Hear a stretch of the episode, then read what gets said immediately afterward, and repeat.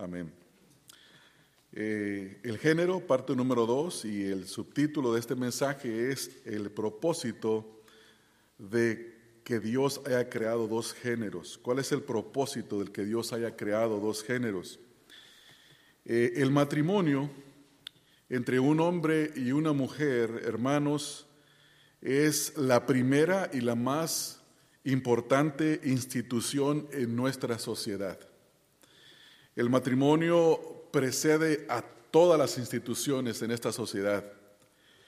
El matrimonio es desde el principio y es el fundamento de todo porque todo se sostiene en él, al menos en la sociedad.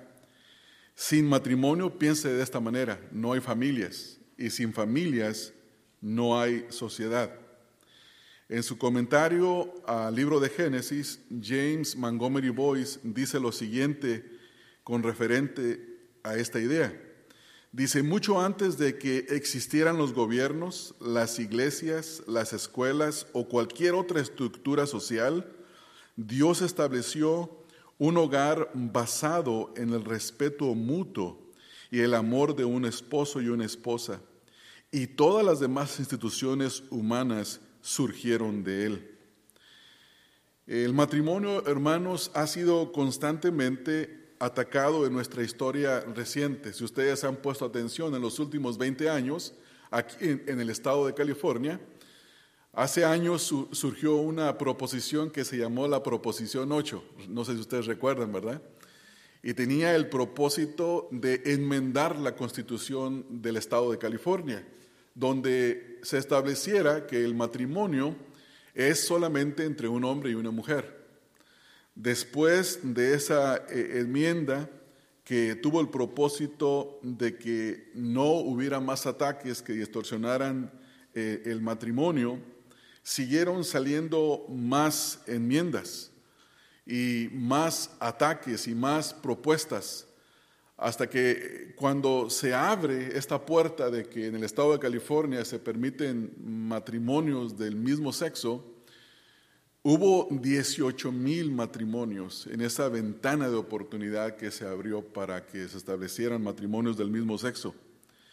Eh, y, todos obviamente conocemos la historia, ¿no? Voy a hablar de esto un poco más adelante. El mismo escritor de este comentario bíblico, James Montgomery Boyce, él dice que hay cuatro ataques frontales contra el matrimonio que en nuestra época se han levantado y él dice que el primero de estos ataques es la filosofía del hedonismo. Es la idea de que todo lo que importa en este mundo es obtener placer. Todo lo que a mí me produzca placer es bueno. E, es como la idea de vivir para el placer. Y de parte hay una contraparte a esta filosofía que se le llama el hedonismo cristiano, que tiene que ver con el placer en Dios. En segundo lugar, James Montgomery Boyce dijo que una segunda dirección de ataque al matrimonio es la aceptación generalizada del adulterio. Y esto se puede ver en la televisión, en la radio y en todas partes, salvo que ya se acepta, no hay ningún problema. En tercer lugar, el tercer ataque contra el matrimonio es el divorcio, la facilidad con la que una persona se puede divorciar. Eh, una persona puede divorciarse y simplemente eh, es aceptable en el tiempo en el que vivimos. Otro de los ataques contra el matrimonio tiene que ver con la legalización del aborto, la legalización del aborto. Y antes de hablar de este ataque quisiera pensar por un momento en lo que era la época quizás de algunos de nosotros cuando estábamos pequeños, que, eh, por ejemplo, el lugar de donde yo, donde yo me crié, usted no veía casi personas divorciadas. Era muy raro que una persona se divorciara, muy raro. Y la persona que se divorciaba, no cualquiera se quería casar con él o con la divorciada. Ahora si un matrimonio dura en el área de donde yo vengo cinco años, pues ya es un matrimonio exitoso, ¿no? Porque ya duró cinco años. Eh, con el asunto del aborto, igual en la época cuando éramos jóvenes, si un par de jóvenes cometían el pecado de, de, de, inmoralidad y la joven quedaba embarazada, usualmente se esperaba que el muchacho se casara con la muchacha. Y si no se quería casar con la muchacha, pues el papá se encargaba de acercársele con una pistola y le decía, pues te casas o te casas. Y el muchacho decía, me caso. Hoy en día ya no hay necesidad de eso porque una jovencita de 13 años puede ir y practicarse un aborto sin el consentimiento de los padres. Y es totalmente auspiciado por el gobierno y la privacidad de la persona se mantiene. Y todas eh, estas cuestiones tienen que ver con el ataque que constantemente está viniendo sobre el matrimonio. Volviendo al, al tema que inicié de la historia de los ataques recientes aquí en Estados Unidos, mencioné acerca de la proposición 8, mencioné, esto ocurre en el año 2008, y luego viene la contraparte en el 2013, y viene primero los matrimonios que se aceptan y luego después viene la proposición y luego después viene la ley que se implanta en el país.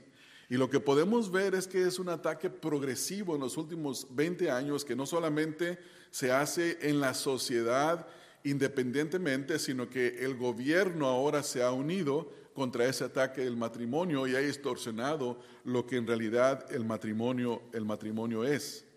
Entonces, por esta razón, hermanos, nosotros tenemos que pensar y tendríamos que hacernos la siguiente pregunta. ¿Qué hacemos como iglesia al respecto? Tenemos que pensar qué es lo que vamos a hacer o qué debemos de hacer. Otra pregunta sería, ¿nos quedaremos callados y aceptaremos silenciosamente los ataques del mundo a lo más sagrado que Dios ha establecido como el fundamento de la sociedad, o sea, el matrimonio? ¿Vamos a quedarnos callados como iglesia? Y la respuesta a esta pregunta es un rotundo no. No nos podemos quedar callados. Como iglesia, hermanos, en primer lugar, vivimos y proclamamos la verdad. Eso es lo que nosotros debemos de hacer. No solamente proclamar, porque proclamar sin vivir no tiene ningún sentido. Alguien puede decir, como el famoso dicho que dice, eh, escucha mis palabras, pero ignora mis acciones. No, tiene que haber armonía en lo que nosotros decimos, pero también en lo que nosotros hacemos.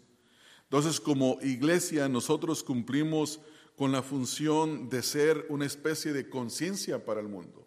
Nuestra forma de vida, lo que nosotros predicamos, lo que respondemos cuando se demanda razón de la esperanza que hay en nosotros, es una forma de ser conciencia para el mundo, de dejarles saber que lo que están haciendo eh, es producto del error.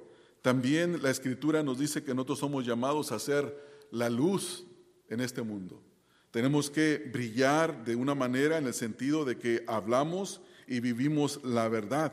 Esta, y esto lo hacemos a través de la luz del Evangelio. Eh, Pensando en todo esto, hermanos, por esta razón, en esta mañana vamos a continuar con el tema que iniciamos la semana pasada y la gran verdad que estaremos enfatizando es que el género es para el matrimonio. Dios creó el género, Dios creó Dios géneros y el propósito de haber creado esos dos géneros es para el matrimonio. Ese es el propósito de Dios al haber creado el género. Si van conmigo, por favor, vamos a leer en el libro de Génesis en el capítulo 2, comenzando en el versículo 18 hasta el versículo número 24, y esa es la porción que vamos a estar estudiando en esta mañana, donde dice la escritura, y dijo Jehová Dios, no es bueno que el hombre esté solo, le haré ayuda idónea para él. Jehová Dios formó pues de la tierra toda bestia del campo y toda ave de los cielos, y las trajo a Adán para que viese cómo las había de llamar. Y todo lo que Adán formó, y, perdón, y todo lo que Adán llamó a los animales vivientes, ese es su nombre. Y puso Adán nombre a toda la bestia, a toda bestia y ave de los cielos y a todo ganado del campo, mas para Adán no se halló ayuda idónea para él. Entonces Jehová Dios hizo caer Sueño profundo sobre Adán y mientras éste dormía, tomó una de sus costillas y cerró la carne en su lugar. Y de la costilla que Jehová Dios tomó del hombre, hizo una mujer y la trajo al hombre. Dijo entonces Adán, esto es ahora hueso de mis huesos y carne de mi carne. Esta será llamada varona, porque del varón fue tomada. Por tanto, dejará el hombre a su padre y a su madre, y se unirá a su mujer, y serán una sola carne. Hasta ahí nada más, hermanos. En esta porción de la escritura, en los versículos 18 al versículo número 24, vemos que el versículo 18, hermanos, comienza con una declaración. Noten ahí la primera parte. Esta declaración es dada por Dios. Dice, y dijo Jehová, Dios, no es bueno que el hombre esté solo. Si usted ha estudiado el libro de Génesis, comenzando aquí en el capítulo número 1, se da cuenta inmediatamente que esta declaración de parte de Dios es totalmente en contra de lo que Dios ha dicho hasta este momento. En el contexto, en el capítulo 1, en los versículos 4, 10, 12, 18, 21, 25 y 31, Dios ha dicho que todo es bueno, todo lo que Dios ha creado es bueno, todo es absolutamente bueno. De hecho, en el versículo 31 del capítulo número 1 dice, y vio Dios que todo lo que había hecho, y he aquí que era bueno en gran manera. Y en esta forma se enfatiza lo que ya se acaba de decir. Entonces, aquí por primera vez en el capítulo 2, versículo 18, encontramos algo negativo, una expresión, una declaración negativa. Incluso algunos comentaristas bíblicos dicen que esta es una maldición que está dicha en forma de algo que es malo, que es negativo.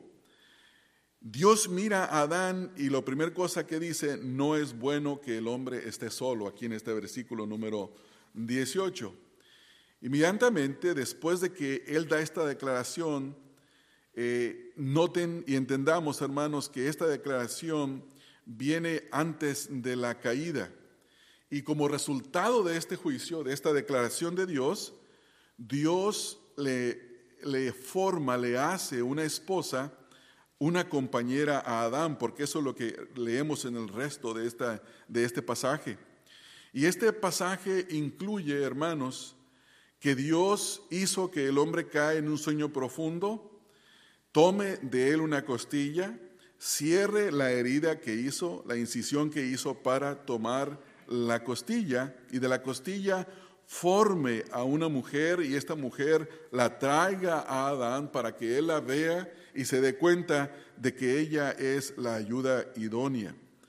Y en esta siguiente sección aquí encontramos, hermanos, que la base de todo lo que Dios ha creado, de todo, de toda la creación o el propósito de toda la creación, inmediatamente es aquí para que eh, el hombre y la mujer estén en ese lugar, procreen y cuiden y guarden del jardín. Entonces, hermanos, es importante observar esto. Entonces el versículo número 18 comienza con esta declaración y ahora vamos a partir de ahí. En primer lugar, ¿qué significa que Dios diga que no hay ayuda idónea para él? Ah, hay mucho que se ha hablado acerca de esta palabra, la frase ayuda idónea, y una mala interpretación de esta porción de la escritura podría decir que la mujer fue creada como para que el hombre cubriera una necesidad, pero en realidad no es dicho de esa manera porque necesitamos observar el contexto en el que esto es dicho.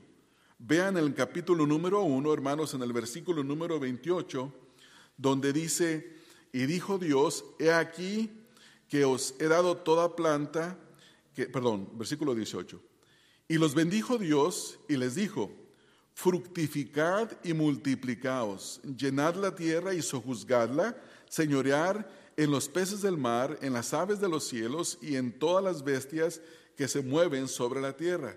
Si ustedes observan el contexto de lo que es una ayuda idónea, tiene que ver con el propósito de lo que Pedro dice en primera de Pedro 3:7, donde se le llama una coheredera de la gracia de la vida. Y aquí Eva es formada con el propósito de que se cumpla el mandamiento de procrear. el mandamiento de, de, de llenar la tierra, de sojuzgarla, de señorear. Si ustedes pusieron atención a la lectura del libro de Proverbios de la mujer virtuosa, es una tremenda señora en el sentido de todo lo que hace. Es increíble, es emprendedora, es cuidadora, administradora, eh, hace tantas cosas que no es simplemente lo que alguien podría decir, pues es como una ayuda ahí para cuando yo la necesite. En realidad viene a ser el complemento del hombre. Y el hombre se complementa con la mujer y la mujer se complementa con el, con el hombre. Y vienen a ser lo que dice en el versículo número 24 que el hombre deja a su padre, deja a su madre, se une a su mujer y los dos vienen a ser una sola carne. Y esta frase, una sola carne, es muy amplia, más de lo que algunos interpretan y la limitan a. Entonces, en este contexto, noten ahora en el capítulo 2, versículo 15, ¿qué significa la frase ayuda idónea en el contexto capítulo 2, versículo 15? Tomó pues Jehová Dios al hombre, y lo puso en el huerto de Edén para que lo labrara y lo guardase. Y ese es el contexto en el que la esposa Eva es dada a Adán con todo esto. No es simplemente la idea de que ahí está y pues que le ayuden lo poquito que ella pueda. Hermanos, como iglesia nosotros debemos de entender lo que la escritura dice y específicamente ver cuál es el propósito. Aquí la implicación en esta, narrativa de la escritura es mostrarnos que el matrimonio o que la ayuda, idónea para Adán es ser parte de la vida, parte de la familia y parte de la adoración. La esposa necesita al esposo, el esposo necesita a la esposa. Y por esa razón Dios crea dos géneros, y este género masculino y el género femenino son para el matrimonio. De ahí viene la razón de los dos géneros. Toda idea del matrimonio fuera de la idea original es una perversión de lo que es el matrimonio y no se le puede llamar matrimonio. Noten bien que hay un orden y hay un propósito y, todo esto ha sido diseñado y creado por Dios. Ahora, hermanos, en los versículos 19 al 23 vemos el propósito de cómo Dios suple esta necesidad de Adán, donde el versículo 18, donde dice, le haré ayuda idónea. En los versículos 19 al 20, Dios le mostró a Adán que no había ayuda idónea para él en la creación. Vamos a leer los versículos 19 al 20. Jehová Dios eh, Jehová Dios formó pues de la tierra toda bestia del campo y toda ave de los cielos y los trajo a Adán para que viese cómo las había, cómo las había de llamar y todo lo que Adán llamó a los animales vivientes, ese es su nombre. Y puso Adán nombre a toda bestia y ave de los cielos y a todo ganado del campo, mas para Adán, escuche esto, mas para Adán no se halló ayuda idónea para él. Entonces aquí observamos, hermanos, de que una de las razones de que Dios haya traído los animales delante de Adán es obviamente que ahí dice para que les ponga nombre. Y esto nos, nos da como una, una ventana por la que nosotros podemos ver hacia el principio, antes de la caída del hombre, y podemos ver la gran capacidad intelectual, cognitiva que tenía Adán, porque tuvo la capacidad de observar todos los animales y de acuerdo a las características de esos animales, darles sus nombres. Porque los animales, muchos tienen el nombre en base a lo que se observa de estos animales. Entonces vemos aquí eh, un comentarista bíblico dice que la capacidad eh, de comprensión intelectual de Adán era mayor que la de Aristóteles. Y todos ustedes han conocido un poco de la filosofía griega y quién fue Aristóteles, este gran pensador, filósofo, es conocido como padre de la filosofía. Dicen, Adán era superior a él. Y es obvio porque aún no había llegado la caída del pecado. Entonces vemos aquí cómo Dios provee, cómo Dios está proveyendo y le está mostrando en primer lugar que en toda la creación no hay ninguna ayuda idónea para él. Y aquí encontramos, hermanos, no solamente la gran verdad de la capacidad de comprensión de Adán, sino que encontramos una verdad que nos ayuda mucho especialmente en el día de hoy. Ustedes saben que hay una organización que se dedica al cuidado de los animales, ¿verdad? Eh, creo que se llama Pira, Pira, sí, Pira, ¿no? Y han ido al cuidado de los animales a un grado tan extremo que usted puede ver comerciales de animalitos que sus dueños los han dañado y algunos salen eh, mutilados, eh, olvidados, desnutridos y ponen música de fondo y les dicen que con una cooperación de 29, 30 dólares usted puede sostener la vida de uno de esos animalitos y bueno, todo está bien cuidar y mantener un animal, pero no al punto que lleguemos a decir que nosotros y los animales somos iguales. Cuando la escritura dice aquí que no se encontró ayuda idónea para dar entre todos los animales, muestra que el hombre es separado de la creación. Es más, eh, Dios dijo, sea hecho, sea hecho y todo fue creado. Y Adán lo tomó del polvo de la tierra, pero sopló en él aliento de vida. Y dice la escritura que está hecho conforme a su imagen y semejanza. En una ocasión estábamos en una clase en el seminario hablando acerca del tema que se llama el imago Dei, de latín la imagen del hombre en Dios. Y uno de los estudiantes se fue por la línea de que no había diferencia entre los animales y nosotros. En realidad eh, podríamos decir que era lo mismo porque todos éramos creación de Dios. Y el profesor, nunca se me va a olvidar, cómo le explicó a él el valor que existe entre un animal y la distinta y, gran, y el gran valor de un ser humano. Y dice el profesor que eh, cuando él estaba muy pequeño, ahí en Bakersfield, eh, había mucha necesidad y que una perra tuvo unos perritos, ¿no? Y el abuelo se quedó con uno de los perros, solamente una de las criaturas, uno de los cachorritos de la perra, y se hizo de los demás. No los voy a decir en la forma que se hizo porque se van a escandalizar. Y él dice que se quedó sorprendido de la acción de su abuelo y que le preguntó, ¿por qué hiciste eso, abuelo? ¿Por qué hiciste eso? Eso es un, eso es esto. Le dijo lo que él pensaba del hecho del abuelo. Y le dijo, lo hice porque hay que escoger entre que comas tú y coman los perros. Tú estás hecho a la imagen y semejanza de Dios y los animales no. Y dice el que fue una, una verdad que a él le impactó muchísimo. Y con eso, hermanos, no, no estamos advocando en ningún momento el maltrato a un animal, pero tampoco debemos de creer en elevarlo a la condición del ser humano. Nosotros no somos como los perros. El chango no es como nosotros. Nosotros no venimos del mono. Dios nos creó a imagen y semejanza. Entonces, esta frase que está acá, sin entrar en muchos detalles, cuando dice la escritura que no se encontró, no se halló ayuda idónea para él, esto separa al hombre de los animales. Aquí en este versículo 20, en el, versículo número 20, vemos que la tarea de Adán fue ponerle a todos los animales el nombre, pero hay una implicación y la implicación es también ahí como si él tuviera la tarea de buscar la ayuda idónea para él. Y darse cuenta de que en toda la creación no hay quien sea una ayuda idónea para Adán. Y esto es sumamente importante.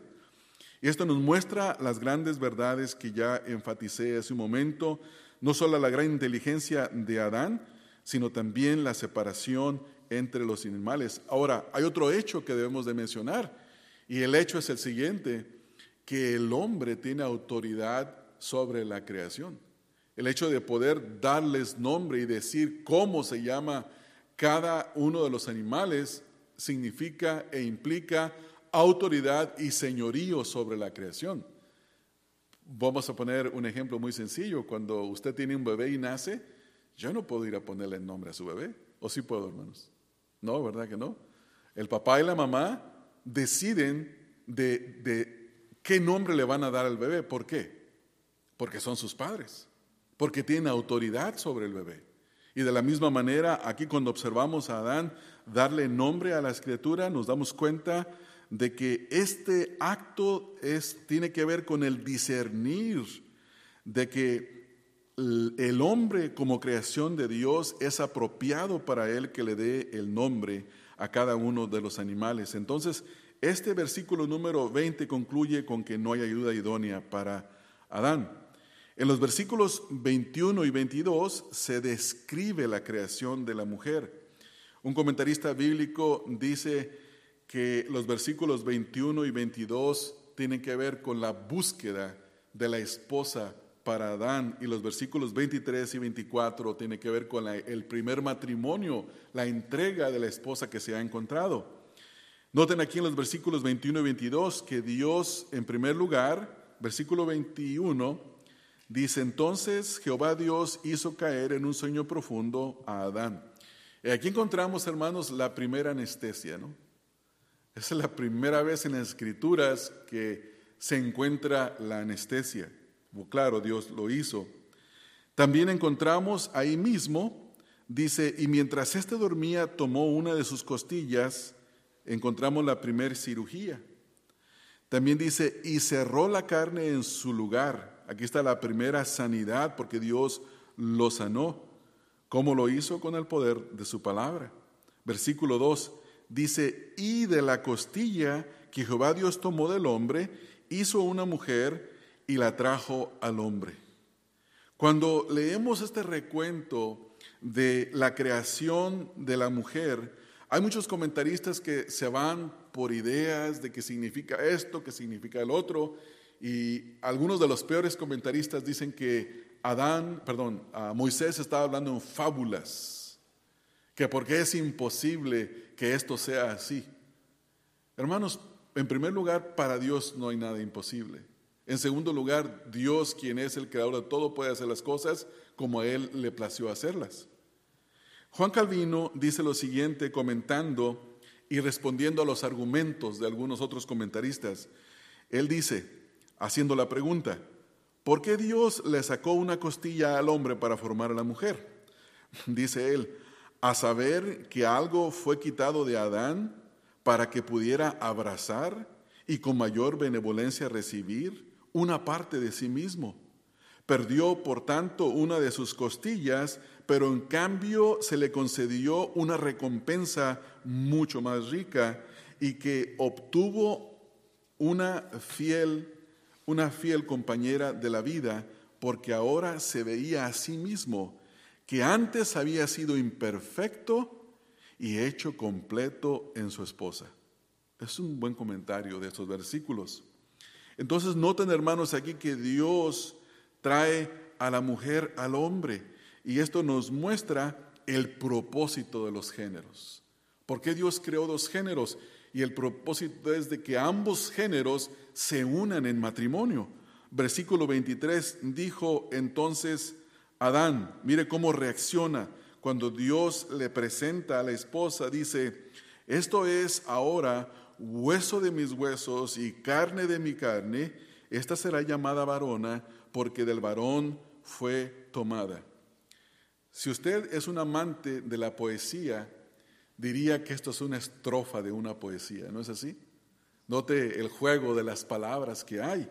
Note ahí donde dice, esto es ahora hueso de mis huesos, carne de mi carne. Será llamada varona porque del varón fue tomada. Y esta es una reacción de júbilo. Es sumamente importante porque este versículo número 23 está en oposición a la declaración del versículo número 20, donde en el versículo 20 al final dice, mas para Adán no se halló ayuda idónea para él. No hubo ayuda idónea, pero en el momento en el que Dios presenta a Adán con su esposa, él inmediatamente la identifica porque se da cuenta que ella sí es como él. que ella es para él y que él es para ella. Él identifica inmediatamente que fue tomada de su hueso, que es de su carne y que por lo tanto debe de ser llamada varona porque del varón fue tomada. Y noten ahí, hermanos, los géneros masculino, femenino y todo el complemento que usted observa aquí. Ahora, ¿cómo concluye el versículo número 24? El versículo 24 es sumamente importante porque es un versículo que se cita repetidas veces en el Nuevo Testamento. Es el fundamento del de la raza humana. Por tanto, dice el versículo, y esto es una conexión que habla de propósito, de razón, de la razón, del propósito. Por tanto, como conclusión, sabemos que todavía no existían el padre y la madre de Adán, pero este es un principio que se establece para el resto de la humanidad. Dice el versículo, por tanto, dejará el hombre a su padre y a su madre y se unirá a su mujer y serán una sola carne. Entonces Génesis 2.24 resume la intención de Dios para el hombre y para la mujer, hermanos. Aquí encontramos que en esta frase donde dice, dejará al padre y a su madre y se unirá a su mujer y los dos serán una sola carne, habla de este propósito que hasta el día de hoy no ha cambiado. Un propósito que sigue de pie, un propósito que se debe de exaltar.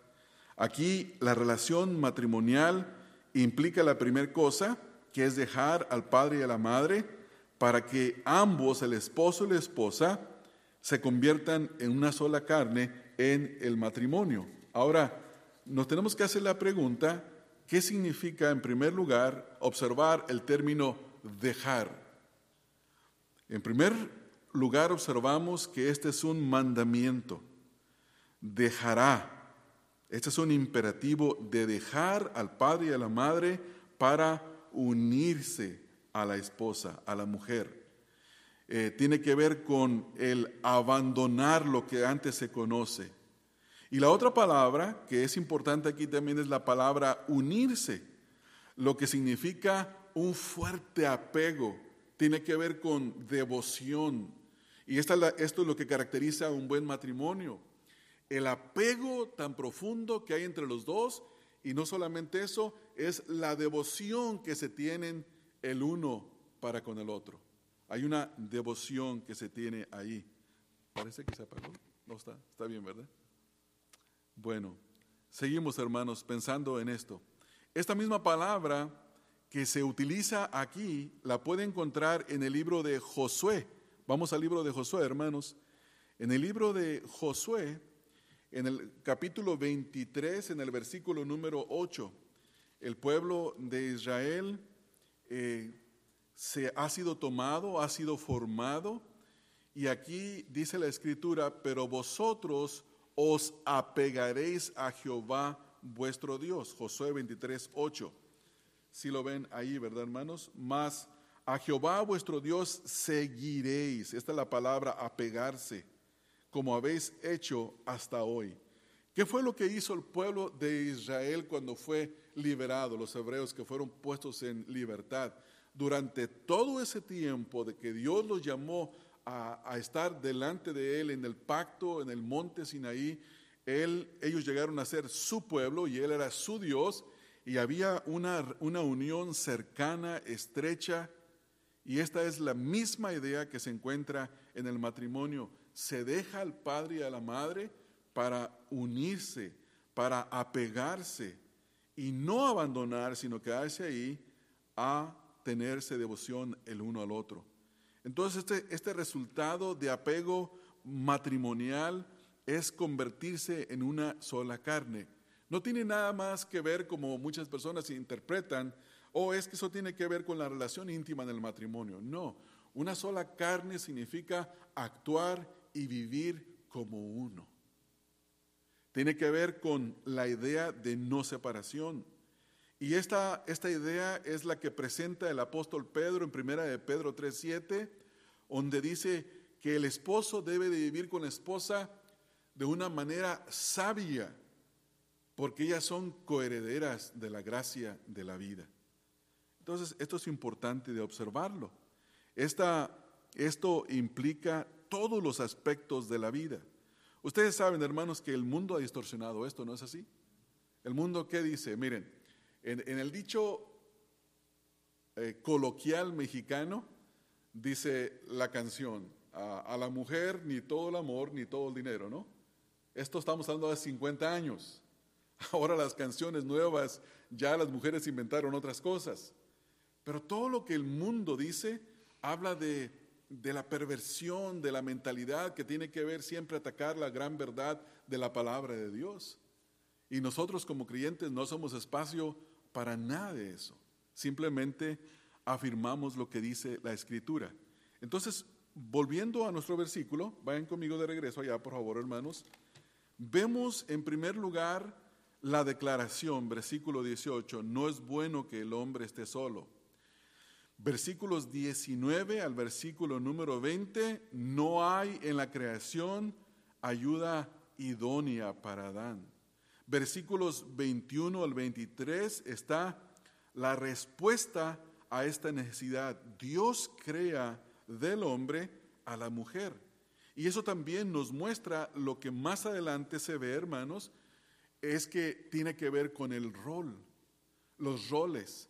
En el Nuevo Testamento se habla eh, de que el orden de la creación tiene un propósito y tiene que ver con la función del rol del hombre.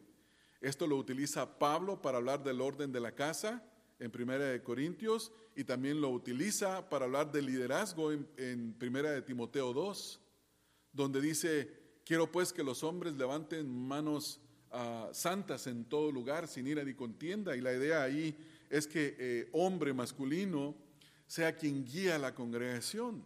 Y luego después más adelante dice, no permito a la mujer que enseñe ni ejerza dominio sobre el hombre. Y no dice que porque el hombre sea mayor que la mujer, sino que simplemente en el orden de la creación, el hombre fue creado primero y la mujer después. Y este es el gran problema que se ha discutido en la iglesia por muchos años, donde al creyente, incluso los creyentes, les cuenta entender que roles no significa más que o menos que. El hecho de que una persona tenga un rol no significa que sea mayor. Yo como pastor que enseño no soy mayor que ustedes como creyente. Tengo una responsabilidad distinta en la congregación, pero no soy mayor que ustedes. Pecador, salvado por gracia, por la fe en Jesucristo, solamente la misma salvación la vamos a recibir, la recibo yo, la misma salvación la reciben ustedes, pero tengo un rol distinto en la congregación. Entonces, esto es algo que debe de entenderse, por ejemplo, también lo observamos en la doctrina de la salvación. Los teólogos utilizan una palabra que es economía de salvación. Y esto quiere decir, con la economía de la salvación, hablan en el orden en el que Dios salva a las personas, no en el orden salvífico, sino el orden eh, dado por la Trinidad en sí misma. El Padre envía al Hijo, el Hijo viene a morir por los pecadores, el Espíritu de Dios regenera los corazones de las personas. Por eso Cristo dijo, el Padre es mayor que yo. Pero no lo está diciendo en el sentido de que el Padre es un Dios mayor que Cristo como un Dios menor o un Dios con D pequeña, como dicen los testigos de Jehová, sino que lo dice en el sentido de que en la economía de la salvación el Padre envió al Hijo. Le dio la orden al hijo, en ese sentido es mayor. Igual en el matrimonio, el hombre es cabeza de la mujer, la mujer respeta, obedece al marido, pero no porque la mujer es menos, sino porque al hombre se le dio la responsabilidad de liderar. Y lo tiene que hacer, como dice la escritura, con amor y con cuidado. El que ama a su mujer, a sí mismo se ama, dice Pablo.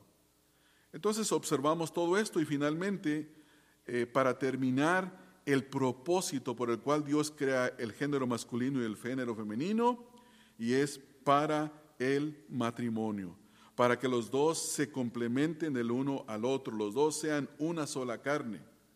Ahora, quiero utilizar el resto del tiempo para hablar de lo que la Biblia nos dice específicamente eh, o mayormente en el Nuevo Testamento acerca del el estado del matrimonio.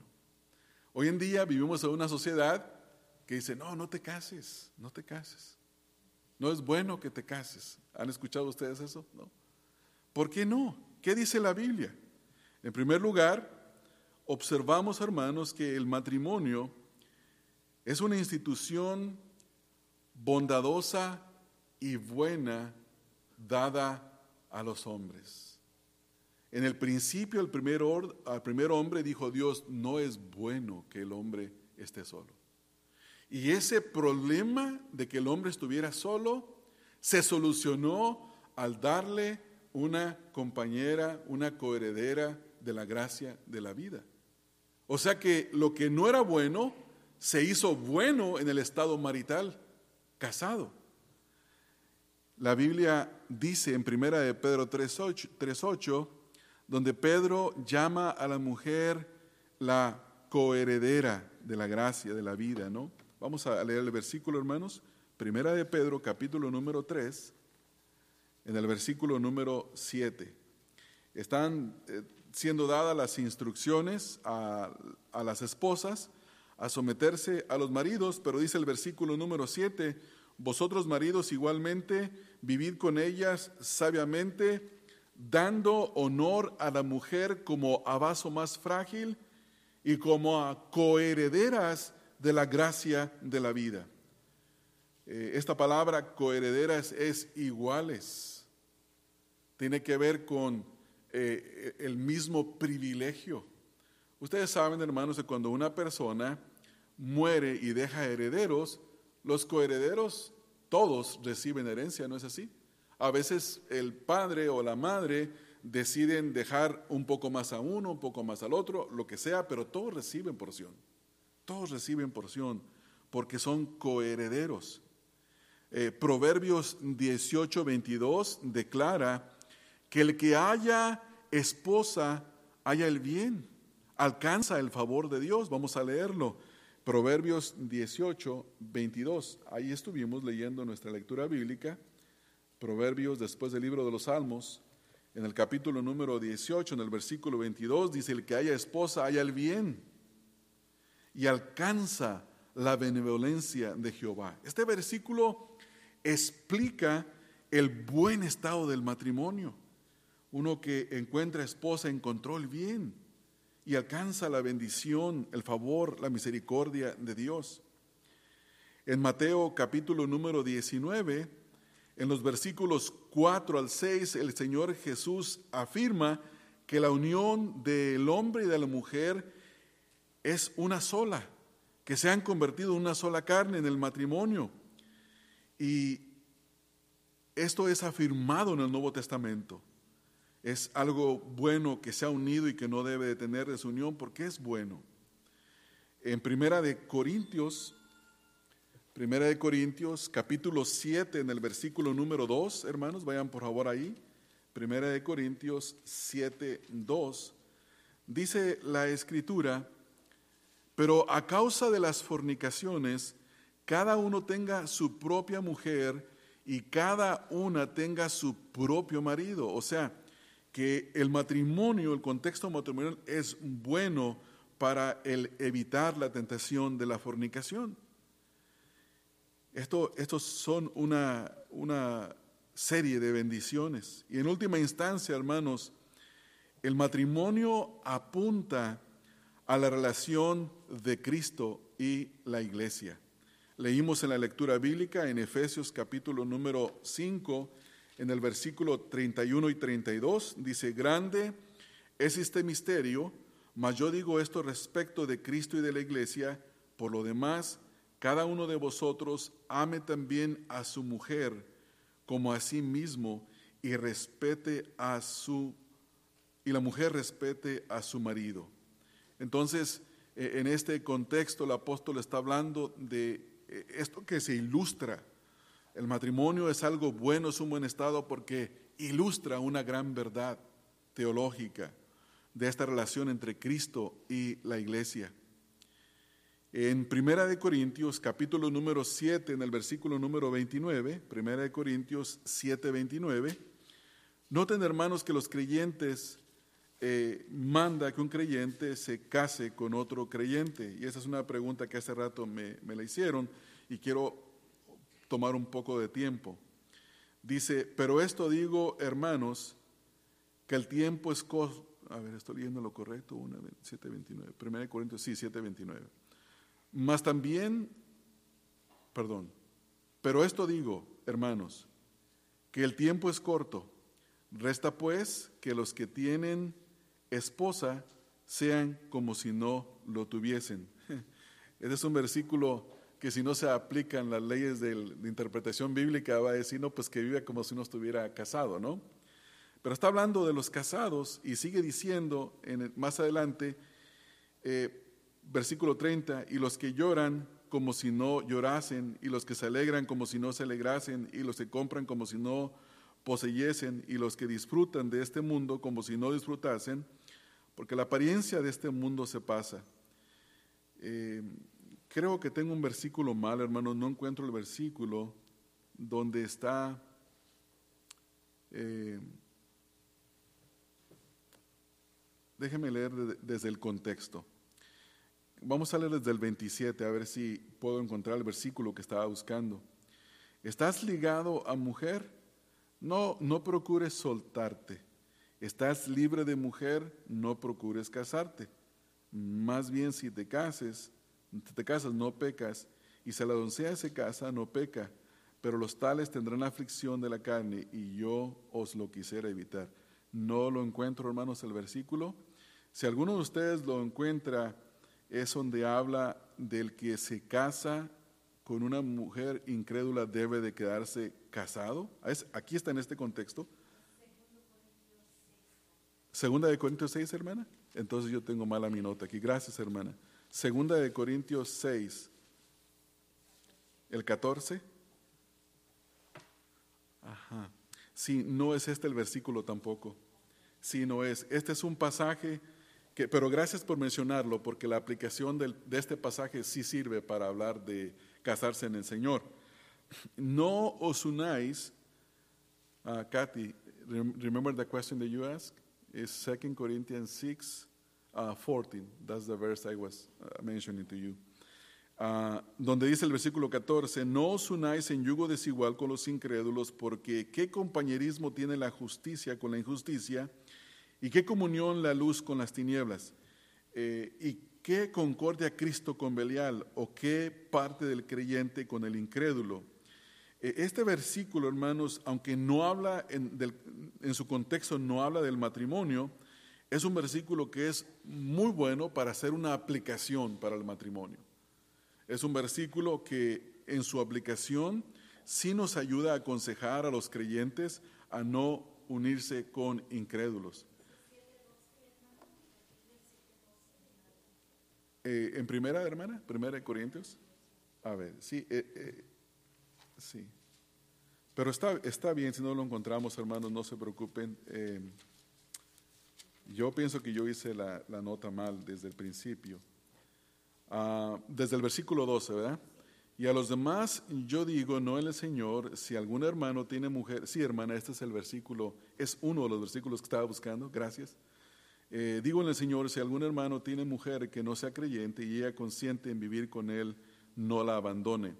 Este, el versículo 13, y si una mujer tiene marido que no sea creyente y consciente en vivir con ella, no la abandone, porque el marido incrédulo es santificado en la mujer y la mujer incrédula en el marido, pues de otra manera vuestros hijos serían inmundos mientras que ahora son santos. vamos a dejarlo ahí, hermanos, porque esos versículos tienen muchas implicaciones que, en las que no me quiero meter. Pero quiero volver al pasaje que mencionamos ahorita en 2 Corintios 6. Lean conmigo, hermanos, el versículo 14 del, versículo de 2 de Corintios 6, 14 otra vez. No os, unáis en yugo desigual con los incrédulos, ¿no? Obviamente este es un mandamiento. Aunque el versículo no habla directamente del matrimonio, eh, del casarse, cuando uno estudia la escritura, un versículo tiene una sola interpretación, pero tiene distintas aplicaciones. Y en las aplicaciones, este versículo sí se puede utilizar para aconsejar a un joven o a una joven a no casarse con una persona incrédula. ¿Por qué razón? Porque van a sufrir. Van a sufrir y basta ver hermanos, hermanas que se han casado con no creyentes y el consejo de ellos siempre a los jóvenes es cásate con un creyente. Y también busque un buen creyente. Hoy en día no es una garantía que un joven varón o que una jovencita venga a la iglesia para decir que es un buen creyente. No es suficiente, hermanos. Tiene que abrir sus ojos bien, que sea un creyente comprometido, verdadero, que busque honrar y glorificar al Señor Jesucristo. Pero no me quiero desviar de nuestro objetivo principal. El objetivo principal desde el principio es, hermanos, que Dios creó los géneros masculino y femenino.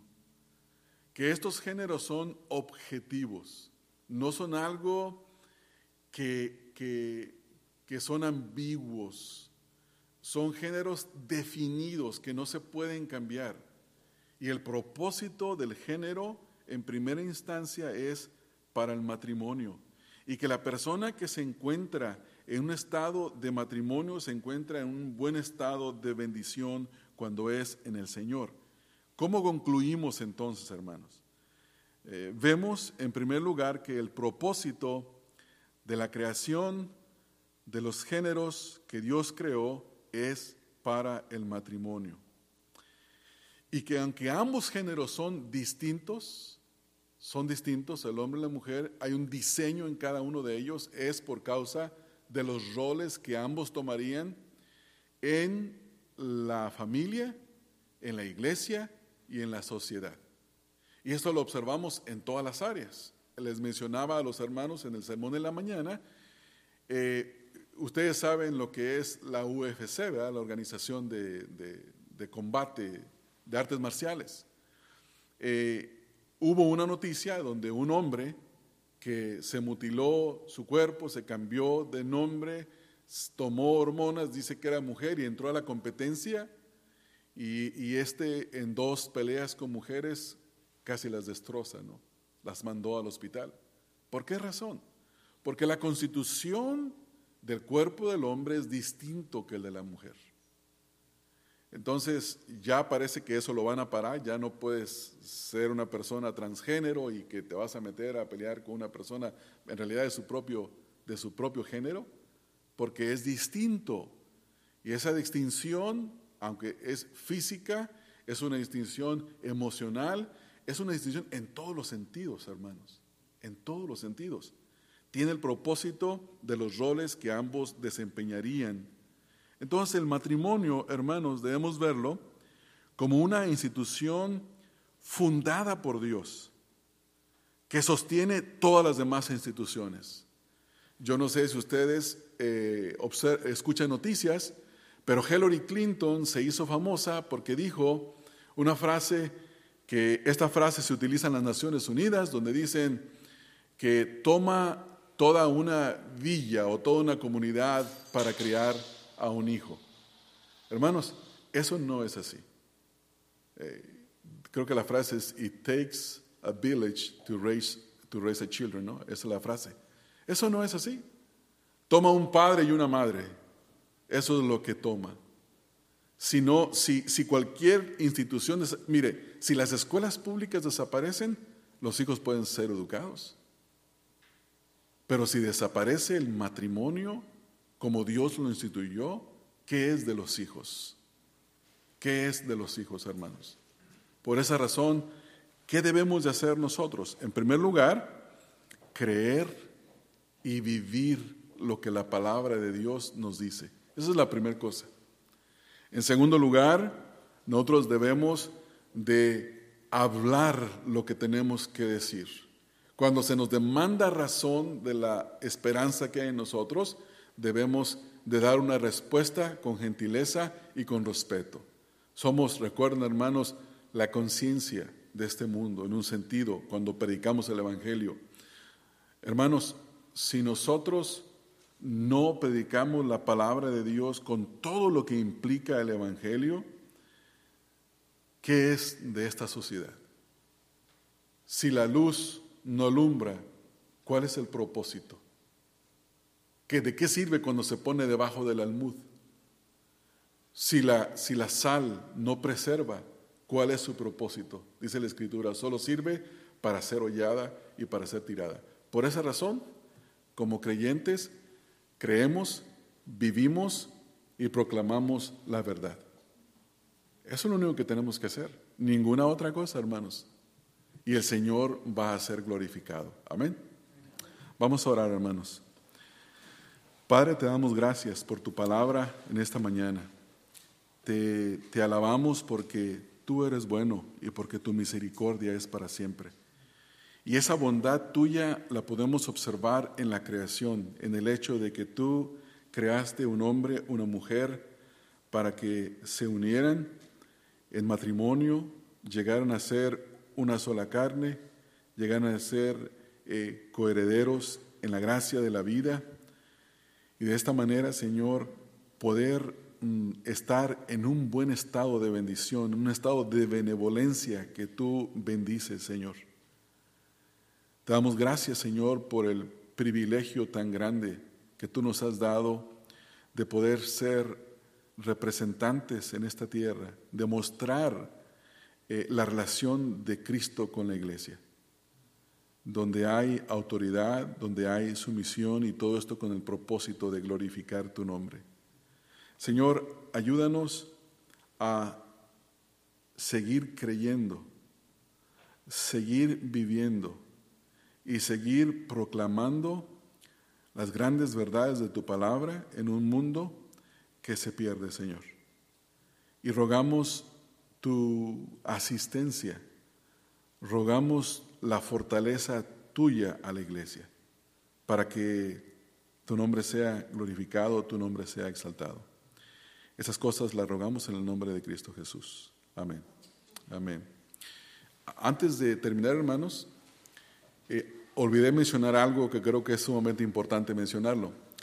Uno de los expresidentes de la Convención Bautista del Sur, uh, creo que se llama Jeremy o Jerry, no recuerdo, Merritt, se apida Merritt, uh, tiene un hijo que es abiertamente homosexual y dice que es cristiano homosexual. Y en noviembre pasado predicó un mensaje en una iglesia liberal en Nueva York, donde el papá públicamente eh, alabó el mensaje de su hijo y dijo que era un mensaje bíblico, eh, cristocéntrico, y lleno del Evangelio. Eh, y muy pocos, casi nadie de los bautistas del sur, hombres, hombres con renombre, salieron a decir nada, absolutamente nada. Cuando el Hijo se opone eh, a muchas cosas del Evangelio. Entonces les decía esto porque las cosas están cada día más difíciles, aún dentro de la misma iglesia, hermanos. Eh, y por esa razón es necesario ser firmes en esas verdades de la Escritura y hablar aun cuando algunos de nuestros hermanos eh, estén apoyando lo opuesto. Tenemos que hablar y no, no quedarnos callados. Amén.